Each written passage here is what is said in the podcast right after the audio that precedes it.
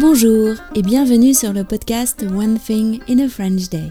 Aujourd'hui, lundi 23 janvier 2023, cet épisode, le numéro 2204, s'intitule Le bac approche pour Michaela.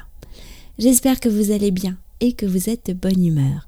Je m'appelle Laetitia, je suis française, j'habite près de Paris et je vous raconte au travers de ce podcast un petit bout de ma journée.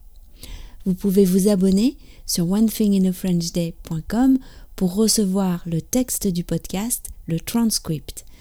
Il est disponible en deux versions, le texte seul à 3 euros par mois, ce qui est déjà un excellent moyen d'améliorer votre compréhension du français, ou en version texte et notes, euh, tournure de phrases utiles ou encore photo à 5,90 euros par mois.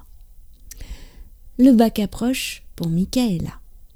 Vendredi soir, je suis allée seule au Kung Fu. Elle n'est pas là, Mika? Encore un bac blanc demain matin? m'a-t-on demandé. Oui, cette semaine, c'est le bac blanc de maths. Michaela avait déjà passé la semaine dernière le bac blanc de physique-chimie, l'une des deux spécialités pour son bac avec les mathématiques. Les épreuves auront lieu en mars et auront un coefficient 16. Mais les épreuves blanches compteront dans sa moyenne et donc dans son dossier scolaire. La semaine dernière, c'était aussi l'ouverture de la plateforme Parcoursup, dont je vous ai déjà parlé il y a quelques semaines. Michaela doit faire 10 vœux pour ses études supérieures. Les vœux seront ensuite passés au crible par l'algorithme de Parcoursup qui lui attribuera une ou plusieurs universités. Il y a aussi des parcours qui sont sélectifs. Ce sont les établissements qui sélectionnent leurs futurs étudiants à partir de leur dossier en ligne, de leurs lettres de motivation et qui parfois les reçoivent en entretien. Michaela a jusqu'au 8 avril pour clore ses vœux. Ensuite, on attend. Après son bac blanc, samedi matin, elle est rentrée à la maison plutôt confiante. Ça s'était bien passé.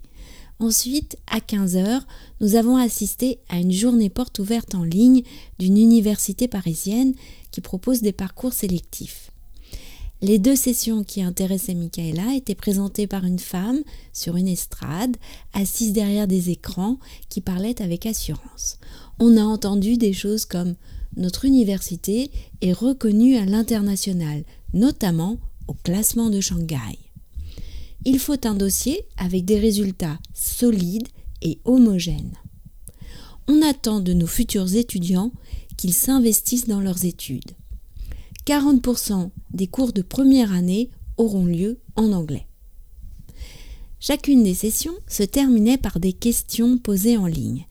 C'est en écoutant les questions, souvent très concrètes, qu'on se rend compte que la vie étudiante va bientôt commencer et que c'est une nouvelle aventure. Ce sera nouveau pour Michaela, qui va quitter le lycée, quitter ses amis, se rendre, on espère, tous les jours à Paris. Ce sera nouveau pour nous aussi. Il y a dans les choix de Michaela un établissement en province. À suivre donc. One Thing in a French Day, c'est fini pour aujourd'hui.